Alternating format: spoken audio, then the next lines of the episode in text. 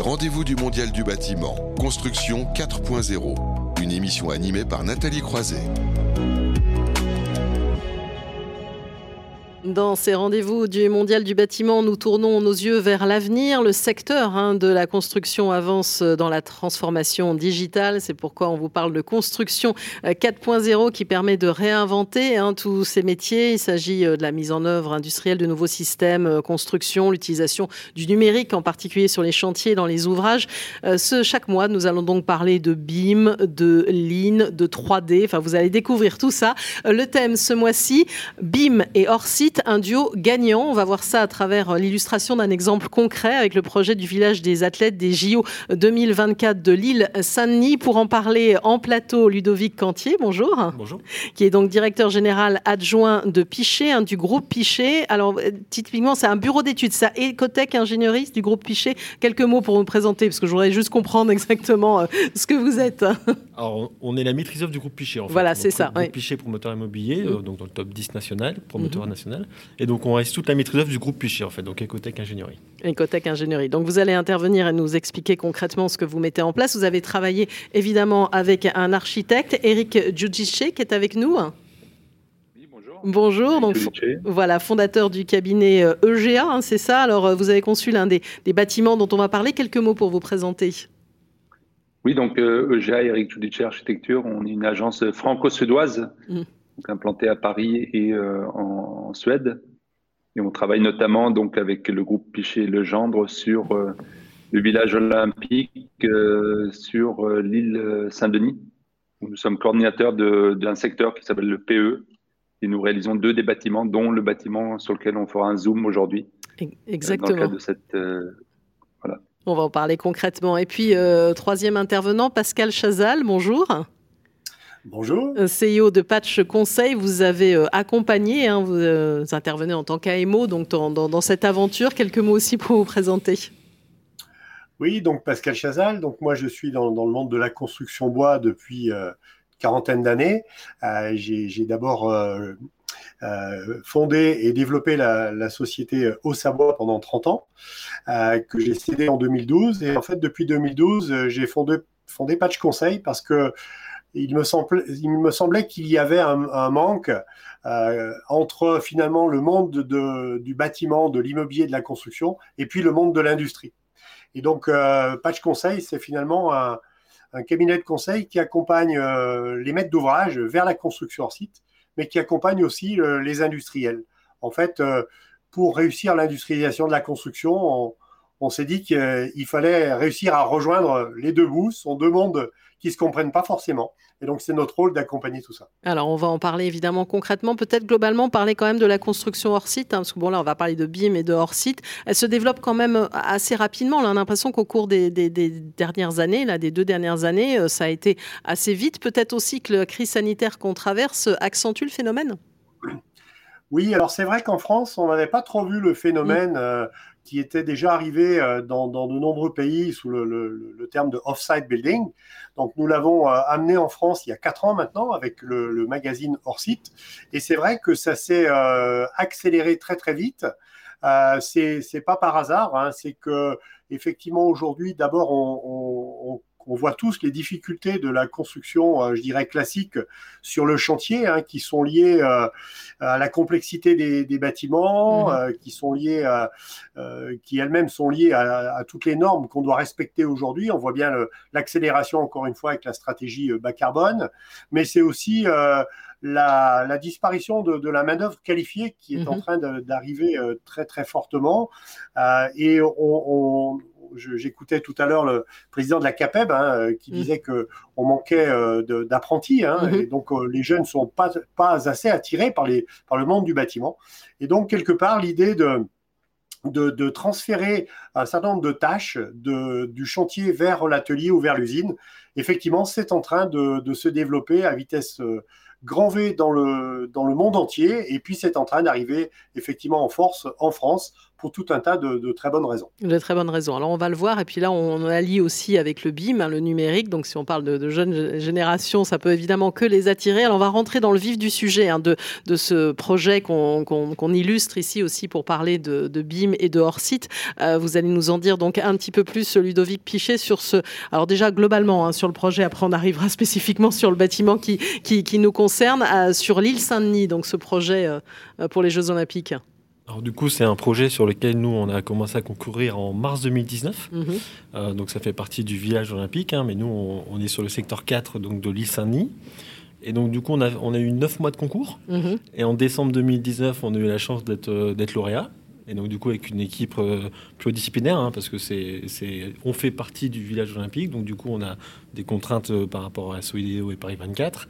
Et donc, on a plusieurs architectes, puisqu'on a 11 architectes avec nous. Mhm. Euh, on a séparé le village olympique en trois secteurs. Donc, comme mhm. disait Eric, Eric est le, coordonnateur du, de, l'îlot PE, sur mhm. lequel il y a futurs hôtels, futures résidences étudiantes qu'on va parler après, la future musée. Mhm. Et ensuite, on a deux autres secteurs, l'îlot PA, qui est euh, l'îlot qui est, géré et coordonné par Chetetalix, mm et l'ILO-PB, qui est euh, coordonné par euh, PPX. Et donc, c'est l'équivalent de 22 bâtiments. Oui, quand même, 22 euh, bâtiments. Il y en a 12 qui sont hors site, c'est ça et, 12 en bois. En 12 en bois, c'est pas du hors site, voilà, faut pas.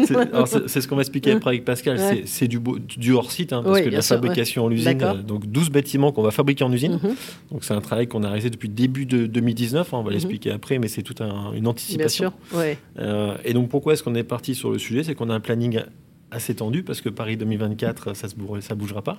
Et donc, il, va falloir livrer les bâtiments en décembre 2023. Ouais, donc là, il faut être donc, très précis. Ça a été euh, deux ans de conception, alors mhm. neuf mois de concours, plus un an et demi de conception. Mhm. Et on a acheté le terrain il y a deux jours, donc maintenant, il faut démarrer. Ah, il y a deux jours, oui.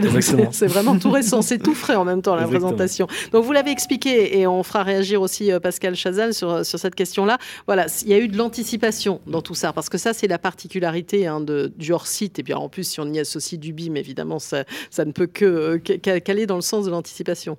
Sur le BIM, juste un, petit, un, petit focus. En fait, quand euh, le groupe Pichet, depuis trois ans et demi, est passé dans le, dans, le mode BIM, hein, parce mhm. qu'on a on, a, on, sent la transformation numérique aussi dans tous nos métiers. Mhm. Et donc maintenant, le groupe Pichet est BIM compatible en conception. C'est-à-dire qu'on conçoit déjà nos bâtiments. Donc c'est pour tout le groupe, là, ça y est, vous avez basculé en, très peu de temps. Donc, il y a une vraie conviction. On mhm. était déjà prêt pour, les, pour, le, pour le, village des athlètes. Que le process BIM n'a pas été un process sur lequel nous, on a perdu du temps. Au contraire, c'était une anticipation. Mais c'est vrai que le BIM, ça, va avec le hors-site, parce que du coup, le hors-site, on va en parler après, mais c'est construire avant de construire. Hein, bien sûr, oui, c'est ça. Et le BIM, c'est exactement pareil. Ça, on construit numériquement un bâtiment qui sera ensuite réel. Euh, et donc, on, avait cette contrainte temps et cette contrainte euh, espace. Nous, on est sur l'île Saint-Denis. On est euh, d'un côté la Seine, de l'autre côté de la Seine et de l'autre côté la 86, pas de place. Oui, il y a une vraie contrainte. Hein. Il y a une vraie contrainte d'espace hein, qui n'est pas, qui pas simple. Hein. Exactement. Mm. On peut pas, on peut pas pousser les Seines, on peut pas pousser la 86. donc dans tous les cas, Alors, on peut pas repousser la date, on peut pas pousser la Seine ni la 86. Il y a beaucoup de contraintes là-dedans. Donc, mm. dès le départ, on s'est dit mm. comment on peut réfléchir intelligemment pour faire anticiper le maximum de choses. D'où l'idée de faire du hors-site avec la construction bois. Alors le bois est, une, imposition aussi de, Paris 24, hein, mhm. on le dit très bien avec le bas carbone. Et donc le bas carbone aujourd'hui c'est pas que le bois, mais notamment. Mhm. Et donc, on a 12 bâtiments en bois qui vont être fabriqués en usine.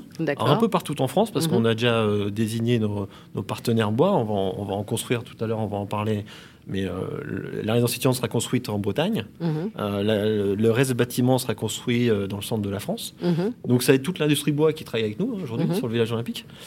mais donc c'est du hors-site. On fabrique à l'usine, 80% de la fabrication est faite à l'usine et on vient juste sur le chantier pour poser nos bâtiments, quoi, construire nos bâtiments. Alors on va peut-être passer la parole à Eric Judicet qui en à dire un peu plus. Alors sur le, c'est le PE2, c'est quoi? Ça sera un logement étudiant, hein, c'est ça? tout le, tout, le, tout le village des athlètes en fait est conçu pour accueillir des athlètes. Des athlètes après, il y a après, ça un va gros sujet, c'est le sujet héritage. Oui, on a sûr. conçu nos bâtiments. La transformabilité dont on parle, la réversibilité. La réversibilité, exactement, c'est le terme sur lequel on a travaillé. En fait, nous, on a, dès, le début, on a réfléchi les bâtiments en phase héritage et ensuite on les a conçus en, mode olympique. Mhm. Et donc, ce bâtiment PE2 que Eric va expliquer, mhm. ce sera une future résidence étudiante qui sera euh, une résidence euh, avec un, preneur euh, social. Mhm. Et donc, on l'a conçu en résidence étudiante et transformé réversibilité en, en mode olympique.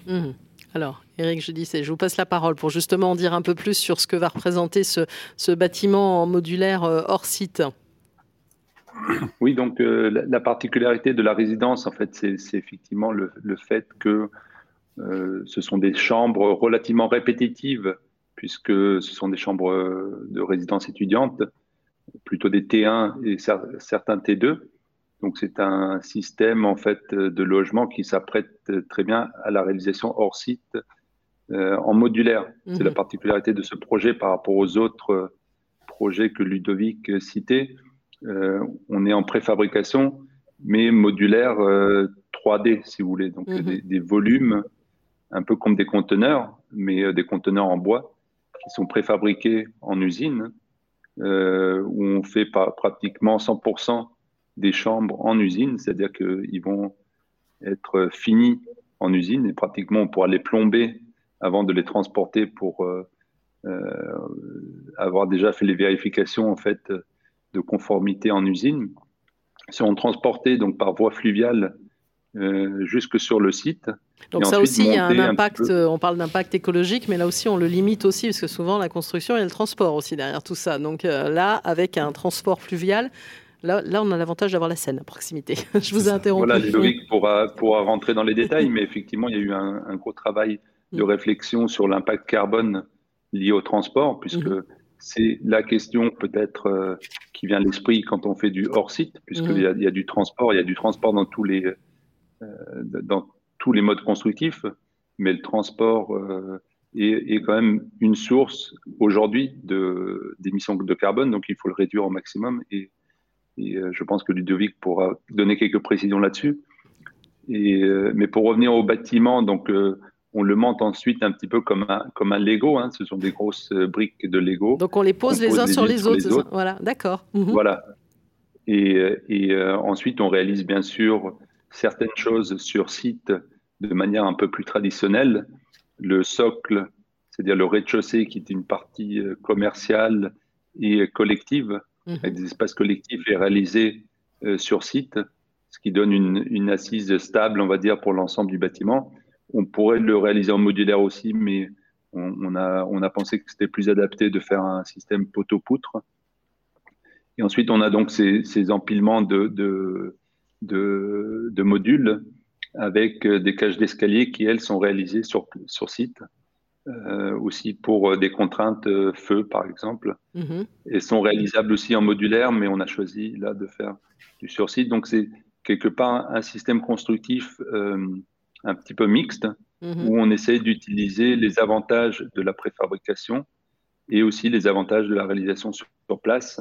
et je pense que Pascal pourra rentrer un petit peu plus en détail là-dessus sur la construction hybride en fait qu'il préconise. Oui, ben peut-être Pascal Chazal va, peut réagir et je vous ferai commenter aussi euh, derrière, parce que vous avez euh, accompagné aussi euh, ces deux structures dans, cette démarche-là, Pascal. Oui, alors effectivement, donc on, parle nous, en l'occurrence sur ce projet de construction modulaire. Donc mhm. la construction modulaire, c'est une des techniques de, de, la construction hors site. la construction hors site, c'est délocaliser la production du chantier dans un lieu plus confortable, plus abrité, où on va pouvoir euh, donner de meilleures conditions aux, ouvriers, euh, de meilleurs outils, donc améliorer la productivité. Et bien sûr, on, peut euh, réaliser des ouvrages tels que par exemple des murs à ossature bois, euh, on peut aussi réaliser des ouvrages tels que par exemple des salles de bain préfabriquées, peut-être des balcons préfabriqués, peut-être des gaines techniques préfabriquées avec des systèmes de, tuyauterie et de, et réseaux. Euh, et la, construction modulaire, donc volumétrique, donc c'est-à-dire un gros Lego euh, qui va faire plusieurs tonnes, qui en l'occurrence ici est, une chambre étudiant qui va être mhm. réalisée 100% en usine. Et donc, cette solution de, construction hors site modulaire, c'est celle qui, bien sûr, va donner le plus de possibilités de transférer euh, des heures du chantier à l'usine, ce qui va offrir euh, euh, le, maximum de capacité d'amélioration de la qualité, de la productivité. Mmh par contre, vous savez, quand on, il y a souvent on échange sur euh, l'industrialisation. Finalement, qu'est-ce que ça veut dire que industrialiser la construction? Est-ce que c'est euh, demain Airbus euh, ou, Peugeot qui va se mettre à construire des, bâtiments? Alors, euh, en fait, nous, on ne croit pas du tout à ça. On pense que la, construction hors site est une évolution du monde du, bâtiment. Euh, on peut reprendre l'exemple de, de, il y a 30 ans, par exemple, les menuisiers fabriquaient leurs fenêtres. Euh, et puis, il y a des industriels qui se sont mis sur le marché qui aujourd'hui sont capables de produire des fenêtres de manière industrielle avec une efficacité, une qualité que un, artisan euh, n'arriverait pas à faire. Et donc aujourd'hui, le métier, par exemple, du menuisier s'est transformé. Eh bien, c'est sans doute ce qui va se, produire avec euh, la construction euh, hors site. On va avoir des évolutions avec de plus en plus de, travail dans des ateliers ou, dans des usines parce que les conditions, bien sûr, sont meilleures. Et alors, ce qui est ce que Eric a appelé la construction mixte ou la construction mmh. euh, hybride, finalement, euh, c'est ce qui va permettre de conjuguer euh, le monde du bâtiment avec le monde de l'industrie. C'est-à-dire qu'on va fabriquer en usine ce qui a vraiment de l'intérêt à être fabriqué en usine. par exemple, sur une résidence étudiante, eh bien, ce sont les chambres. Et puis, le reste du bâtiment, donc les, infrastructures, les étages inférieurs qui peuvent avoir des grandes hauteurs, par exemple, eh bien, ça, on va réaliser sur le chantier. Et donc, euh, avec des entreprises de bâtiments qui vont réaliser l'adaptation euh, sur, le, terrain. On va venir, euh, une fois que la maçonnerie est terminée, effectivement poser nos, nos, modules les uns sur les autres pour constituer la structure du bâtiment. Et puis, on va réintervenir avec des entreprises de bâtiments pour donner finalement l'aspect extérieur et puis terminer également les finitions des, locaux communs, des circulations, etc. Mhm. Ce système de, modulaire hybride est extrêmement puissant puisque on va à la fois euh, donner euh, la possibilité d'industrialiser fortement un certain nombre d'éléments et puis conserver sur le chantier finalement les tâches les plus complexes qui vont être l'adaptation au site et l'aspect extérieur du bâtiment. Alors on peut faire réagir Eric Judice et puis après je passerai la parole à Ludovic euh, Cantier sur ce que vient de dire sur, sur cette notion d'hybride, qui permet, j'imagine, aussi, puisqu'on parlait de, transformer, aussi de réversibilité, euh, de partir d'un bâtiment pour les athlètes pour en faire un logement étudiant aussi, peut-être. Oui, oui, tout à fait. Euh, il y a bien sûr l'aspect réversibilité, mais il y a aussi un aspect important sur lequel Pascal a insisté, sur le fait que les façades sont réalisées sur place. Mm et que finalement l'aspect modulaire n'est qu'un aspect vraiment de construction et pas d'aspect. Euh, on est passé maintenant dans un, des techniques qui permettent finalement aux architectes de réaliser des bâtiments qui sont euh, tout à fait esthétiques et intéressants en modulaire, hein. alors qu'il y a quelques années, on voyait peut-être encore l'aspect modulaire dans l'expression du bâtiment. Mm-hmm. Là, au final, euh, de l'extérieur, vous verrez une façade continue avec 100 joints particuliers, vous aurez une expression architecturale qui conforme à notre euh, souhait en fait. Donc il n'y a pas d'impact forcément sur euh, l'expression architecturale du fait du choix du modulaire. Euh, ce qui est très intéressant puisqu'on ça nous permet d'optimiser en fait le système constructif tout en gardant une liberté créatrice une liberté dans l'expression et l'adaptation à différents contextes. Euh, oui, c'est ça qui est intéressant. Il y a un peu des deux. Oui, oui, je, je allez-y, oui, sur la réversibilité. Mm. Oui, pardon. Euh, c'est vrai que comme on ne se voit pas, c'est pas toujours facile. pas, tout près, en tout cas. Euh, sur la réversibilité, effectivement, c'est un aspect sur lequel on a beaucoup travaillé mm. sur l'ensemble du village des athlètes. ce bâtiment, la, la, transition est assez minime finalement entre les deux utilisations, puisque la résidence euh, étudiante est très facilement adaptable mm. à, euh, la, à, une résidence pour athlètes. Ce mm. sont pratiquement les mêmes demandes. Par contre, nous réalisons un deuxième bâtiment qui est le PE5, donc on mm. n'avait pas compté trop parler, mais, mais quand vous euh, parlez de réversibilité, là, c'est assez intéressant. C'est un bâtiment de bureau qui, lui, en l'occurrence, sera adapté en phase JO en tant que résidence euh, étudiant, enfin résidence sportif, mhm. donc avec euh, des salles de bain euh, préfabriquées qui seront démontables et réutilisables dans d'autres opérations du groupe Pichet-Legendre.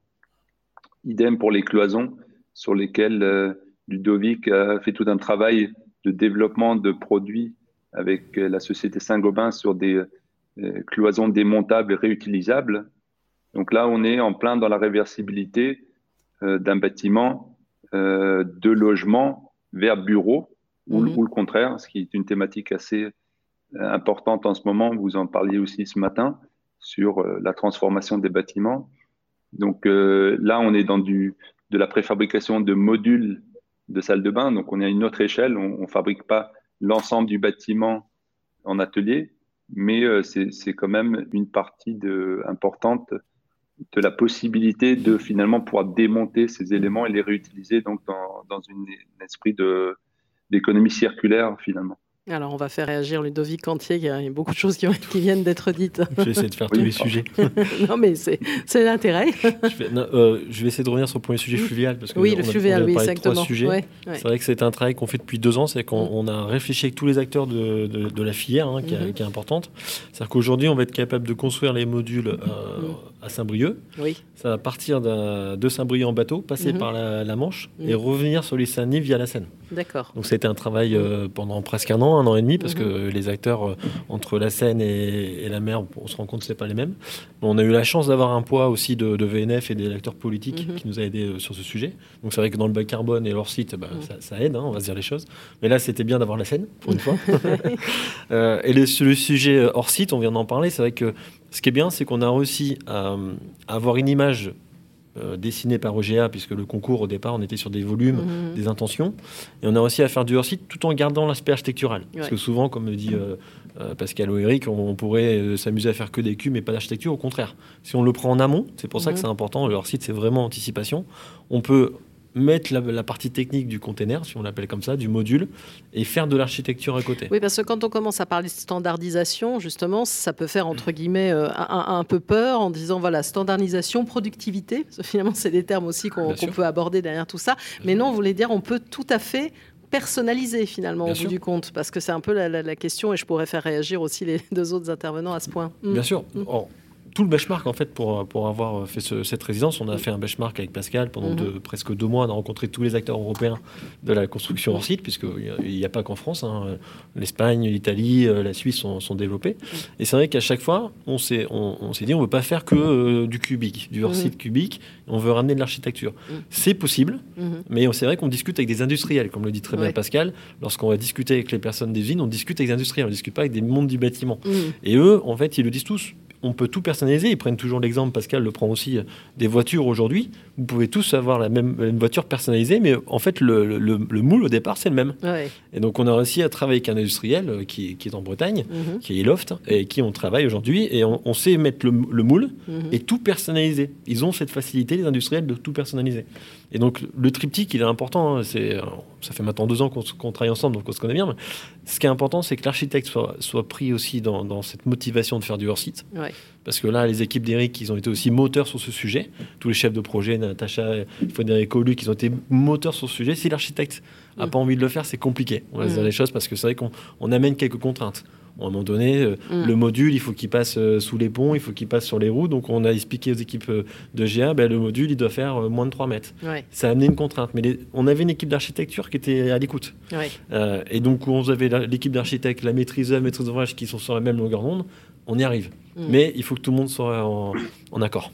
Alors, Eric, je dis, c'est peut-être réagir aussi à, cette idée de trio gagnant hein, entre MOA, vous l'architecte, les entreprises aussi, les industriels qui se mettent à l'écoute. Oui, oui. Euh, moi, j'ai grandi en Suède, donc euh, j'ai beaucoup joué au Lego dans ma jeunesse, donc euh, ça fait un peu partie de, de, l'esprit de, de l'agence. finalement, cette réflexion sur les structures, en fait, les, sur les systèmes constructifs, devient de plus en plus importante et pour que les architectes aient un vrai impact sur la transformation, sur la transition euh, vers une construction plus, du, plus, plus durable, on doit s'intéresser fondamentalement aux aspects constructifs de nos bâtiments mhm. et pas simplement, euh, enfin, pas, pas, uniquement à l'aspect architectural ou on va dire l'expression euh, esthétique des, bâtiments. Donc nous, nous, on est très intéressés par ce de, ces, ces, aspects et on travaille sur les géos mais aussi sur d'autres sujets directement en fait avec les entreprises euh, industrielles pour réfléchir avec eux les systèmes euh, constructifs parce que c'est vraiment là où on peut optimiser le bilan carbone en amont en fait du euh, et, si on définit nous-mêmes en fait nos outils constructifs, on pourra aussi avoir euh, un meilleur résultat final puisqu'on ne va pas nous imposer en fait des choses. Donc on est vraiment dans cet esprit de collaboration euh, aussi bien avec les industriels qu'avec le maître d'ouvrage et les consultants spécialisés sur, dans ces domaines. Mhm. Et je voulais juste réagir par rapport au BIM, puisque on en a parlé en début d'émission. Je pense que le, le, fait de travailler en BIM, nous, nous on travaille tous nos projets en BIM euh, depuis une dizaine d'années, puisqu'en Suède, ça a été imposé euh, relativement tôt euh, le full BIM, c'est-à-dire que l'ensemble des acteurs d'un projet doivent travailler en BIM, c'est-à-dire en maquette 3D, pour que en fait tout le monde dispose des mêmes informations et puisse les partager. C'est fondamentalement un outil de collaboration. Mhm. Euh, avant d'être un, outil de, conception, c'est un outil qui permet en fait à l'ensemble des acteurs d'avoir accès aux mêmes informations ou aux informations qui euh, les intéressent et qui sont euh, importantes pour eux. Donc le maître, maître d'ouvrage, par exemple, les, aspects économiques, l'ingénieur environnemental, les aspects liés aux déperditions thermiques, etc le constructeur, bien sûr, euh, les aspects de géométrie ou, de, des éléments architecturaux à prendre en compte dans la conception technique. Mhm. Donc ce, cet aspect de BIM, euh, là, finalement, par rapport à ce que euh, d'autres interlocuteurs ont dit plus tôt dans, dans, dans, la journée, c'est vraiment un outil de collaboration, puisque on, on, sent que les projets devenant plus complexes, les exigences plus fortes, finalement, en, en termes environnementaux, euh, on pourrait y arriver qu'en faisant de la collaboration. Mhm. C'est là où on arrive à optimiser en fait les différents aspects du projet et atteindre un résultat commun qui euh, correspond aux attentes de chacun. J'imagine que Pascal Chazal ne peut aller que dans ce sens. Oui, bien sûr, et, d'autant plus que hum, l'aspect collaboratif que l'on retrouve euh, sur le BIM et qui est nécessaire pour le, pour le, pour le BIM. Et, bien sûr, euh, c'est un outil qui favorise la collaboration et pour laquelle la collaboration est absolument nécessaire. On va retrouver exactement la même logique sur la construction hors site. Mhm. Sur la construction hors site, il va falloir euh, euh, travailler d'une manière différente de celle que l'on connaît quand on fait de la construction classique et traditionnelle. Et c'est vraiment un travail de, de, collaboration et qui a formidablement bien marché d'ailleurs sur sur le bâtiment PE2 avec, euh, avec Ludovic, avec Eric et puis avec tous les acteurs qui étaient euh, autour de la table. Euh, donc, je dirais, le, le, BIM et la construction hors site, c'est le duo gagnant parce que finalement, ça procède de, de, de, la même organisation.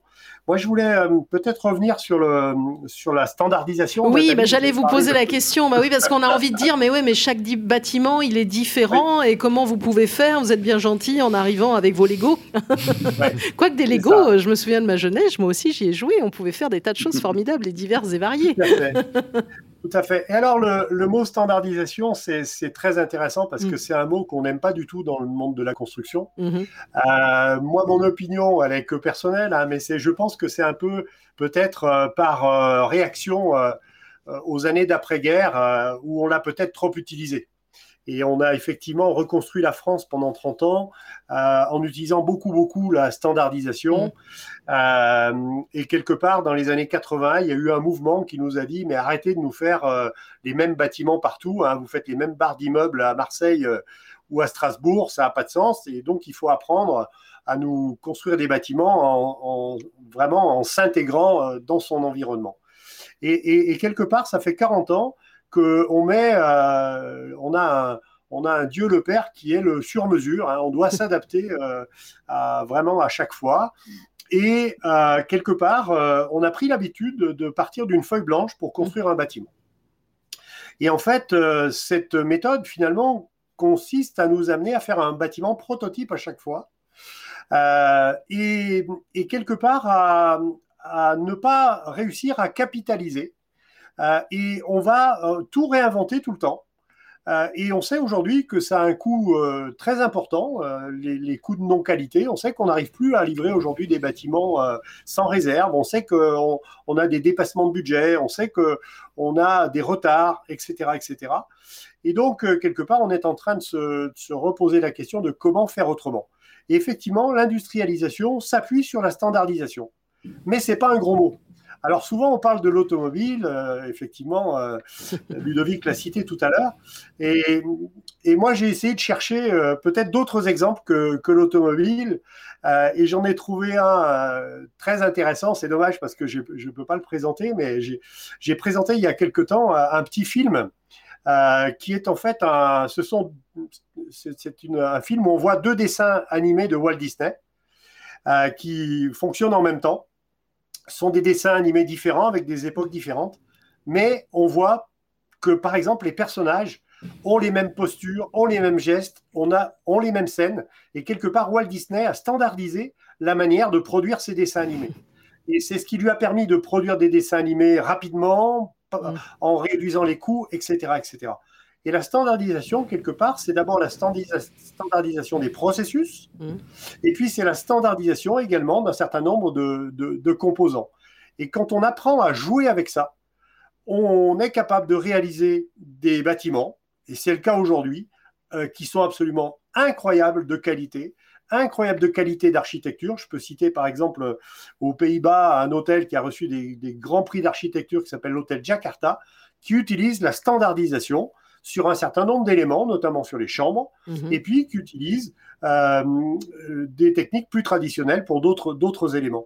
Donc c'est vraiment euh, une question de, de, langage et de vocabulaire. J'aurais tendance à le résumer de la manière suivante. Aujourd'hui, la manière de concevoir des bâtiments suit un processus qui n'intègre pas du tout de données de préfabrication et de standardisation. Et c'est ça qu'il faut changer en fait. C'est le travail qu'on a fait avec, euh, avec Eric, avec Ludovic, et ça pourrait être intéressant qu'ils donnent un petit peu leur point de vue là-dessus, mais nous, on a essayé de les guider dans cette vision-là. Et le résultat, euh, me semble-t-il, est, tout à fait probant. Euh, et la qualité architecturale du bâtiment PE2 est vraiment très intéressante.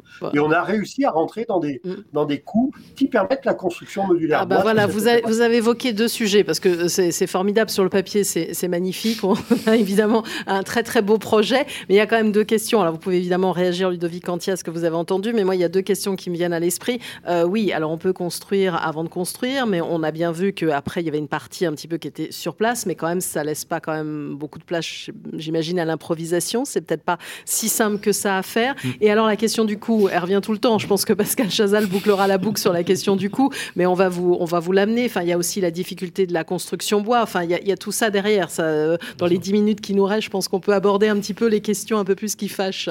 Bah, sur le premier sujet, euh, juste finir standardisation. Oui, allez-y, allez-y.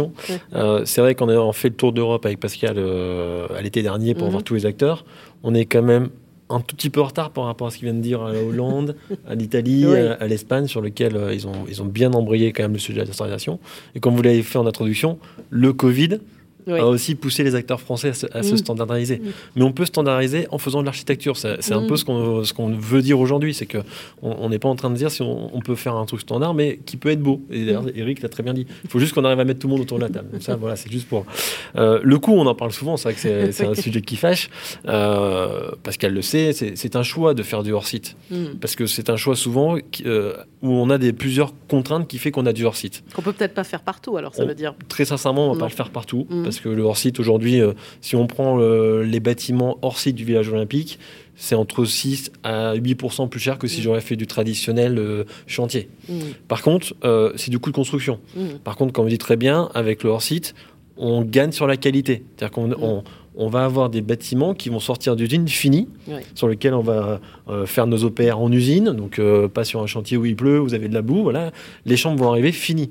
Et donc le coût de la non-qualité, on le matérialise jamais trop, mais c'est important dans un, dans un bilan économique. Mm. Et en plus, on a une contrainte de temps. Donc avec des pénalités qui sont assez conséquentes euh, si on n'arrive pas à tenir le délai.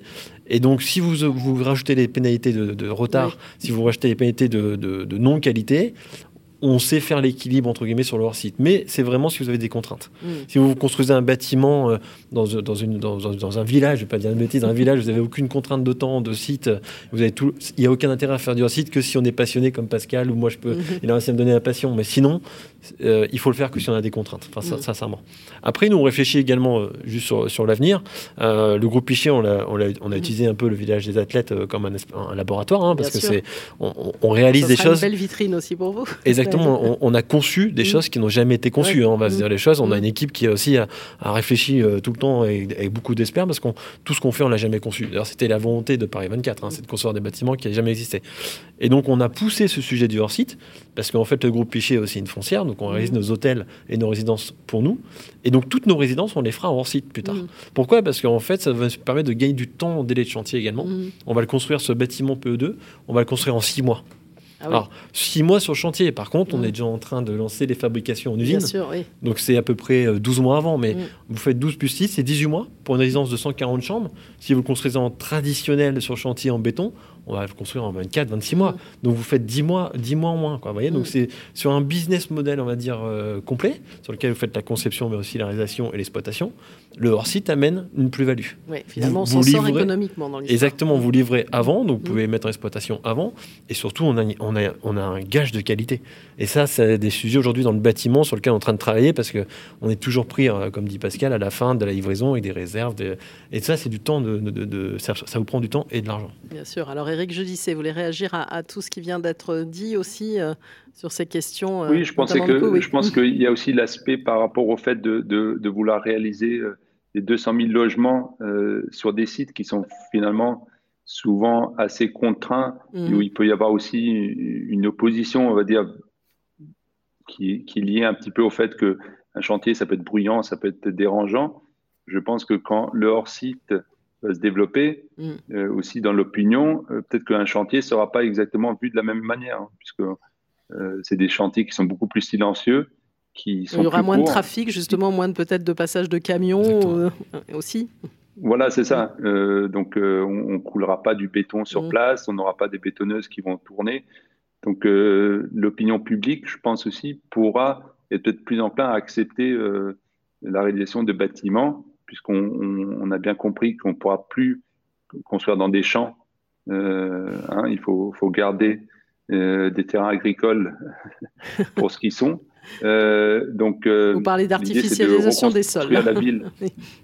Voilà, c'est ça. Donc, c'est construire la ville sur la ville. Mm. Et donc, je pense que Ludovic, quand il dit des sites sans contrainte, il y en, a, il y en aura très peu finalement dans les années à venir, ce qui motivera de plus en plus vers une construction euh, qui est plus, comment dire, euh, plus agile finalement par rapport à l'environnement dans lequel il s'insère. Hmm. Alors, je vais laisser le mot de la fin à Pascal Chazal, où il y a beaucoup de choses à résumer, j'allais dire. Oui, il y a beaucoup de choses et, et, on, sent bien aujourd'hui qu'on est dans un moment de bascule, hein, que finalement la construction telle qu'elle est qu'elle est, enfin, qu'elle est vue en France et qu'elle est utilisée en France depuis de très nombreuses années, quelque part, c'est un petit peu le résultat de, des années d'après-guerre où les entreprises se sont mises en place euh, pour construire avec, euh, avec le béton. Euh, et tout le système aujourd'hui est, fait pour, pour, on va dire, autour du, béton coulé sur le chantier. Mmh. les réglementations, les organisations, les financements, la formation des gens, tout est organisé comme ça. Euh, mais on, voit bien qu'on est en train d'arriver au bout du système. D'abord parce qu'il y a les enjeux environnementaux. On sait que le, béton porte une, très lourde part de responsabilité sur le, sur le CO2. C'est pas pour rien si des, grands groupes comme le groupe Bouygues, par exemple, annoncent qu'ils veulent faire 30% de leurs bâtiments en bois, par exemple. Euh, on a aussi euh, la vision de, quand on parle de coûts en général, on s'intéresse aux coûts travaux. Hein. Mmh c'est le coût de la case du tableau Excel dans lequel je dois rentrer pour que mon opération immobilière elle puisse sortir.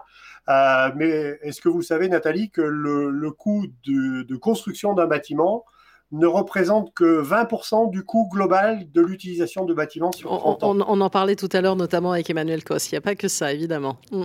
C'est ça, c'est ce qu'on appelle le coût global. Et quand on intègre le coût global, c'est-à-dire le coût de construction, plus mm. le coût euh, gagné pendant le, avec la rapidité de construction, plus le pas de réserve à la fin du chantier, plus l'amélioration de la qualité de la construction qui va réduire les coûts d'entretien, de maintenance et de SAV, c'est-à-dire sur une vision coût global, même en ayant une construction plus chère aujourd'hui, au, moment de la construction, on va euh, faire la démonstration qu'en termes de coût global, au final, le bâtiment va, coûter moins cher.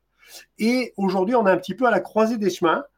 Euh, c'est vrai que c'est fortement accéléré par la crise sanitaire, mais vous savez que le, bâtiment repose sur euh, une, une main-d'œuvre qualifiée. Or, la main-d'œuvre qualifiée, elle manque en France, donc ça veut dire qu'on va la chercher à l'étranger. Hein. Mhm. on, utilise beaucoup la main-d'œuvre détachée. Euh, avec les conditions sanitaires, c'est de plus en plus difficile d'aller chercher de la main-d'œuvre détachée. Donc, ça veut dire qu'on a un manque de main-d'œuvre. Et on voit euh, aujourd'hui un phénomène d'accélération euh, de l'augmentation des coûts travaux en construction traditionnelle, alors que par ailleurs, finalement, les industriels de la construction hors site sont en train de progresser. Et quelque part, on n'est pas loin d'arriver à avoir des courbes qui se croisent c'est-à-dire une, construction traditionnelle avec des coûts qui, s'accélèrent, qui grimpent, et puis une construction euh, hors site qui, elle, va commencer par l'amélioration continue à avoir une courbe qui baisse. Et donc, euh, je pense qu'on n'est pas loin de la croisée des chemins où euh, la construction hors site va devenir euh, compétitive par rapport à la construction euh, classique. Voilà, ben, BIM et, et Orsi, duo gagnant, je pense que vous l'avez bien prouvé à travers cet exemple. Merci à vous Pascal Chazal, CEO de Patch Conseil, hein, donc, qui a accompagné euh, notamment Piché sur, sur tout ce projet, à Eric Judissier, architecte fondateur du cabinet EGA, et à Ludovic Cantier, directeur général adjoint études de Piché, donc pour ce, cette illustration, un projet du village des athlètes des JO 2024 de l'île Saint-Denis, donc terrain acheté il y a, il y a deux jours, et là ça là, on va vous avez commencé à, à, fabriquer. À fabriquer la fabrication est déjà même partie depuis trois mois. Donc ah bah voilà. Donc voilà. Donc on, suivra ça de près. Merci beaucoup. On va marquer euh, une dernière pause et se retrouver avec euh, la dernière séquence de euh, ces rendez-vous du Mondial du bâtiment. C'est important aussi de parler de tendance, de design, de voir ce qui se passe aussi du côté des architectes d'intérieur. On va parler de réemploi après une courte pause. Les rendez-vous du Mondial du bâtiment. Construction 4.0, une émission à retrouver et à réécouter sur le site de Bâti Radio.